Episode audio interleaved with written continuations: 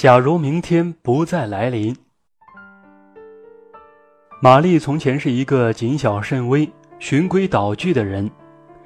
她习惯于用保守的目光审视生活中的一切，在安排所有事情的时候，都留有余地，以备将来。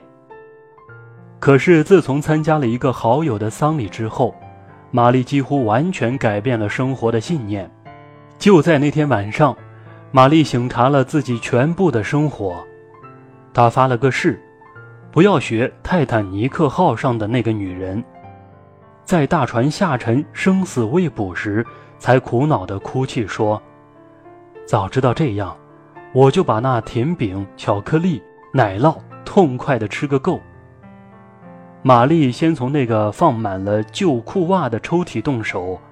把那些穿不了，而且一看就讨厌的旧东西，统统扔进垃圾桶；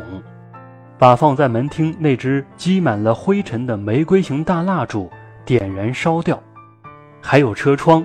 有一条五厘米长裂缝的车窗，原来一直要等卖车的时候再修好，现在已经修好了。玛丽还请苏西和艾米到家里吃了一顿饭。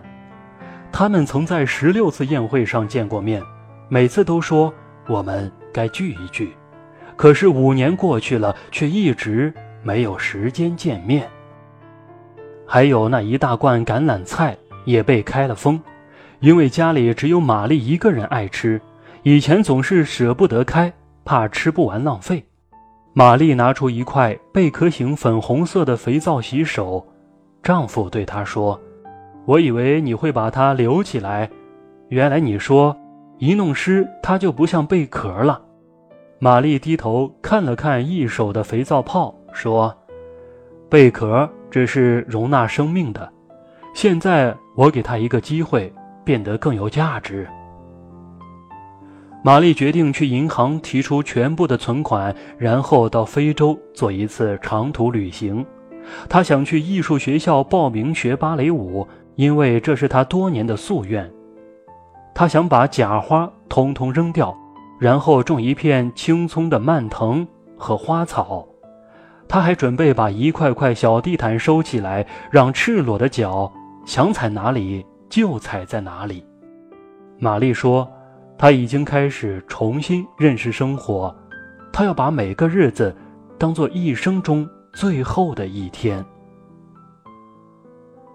把每个日子都当做生命的最后一天，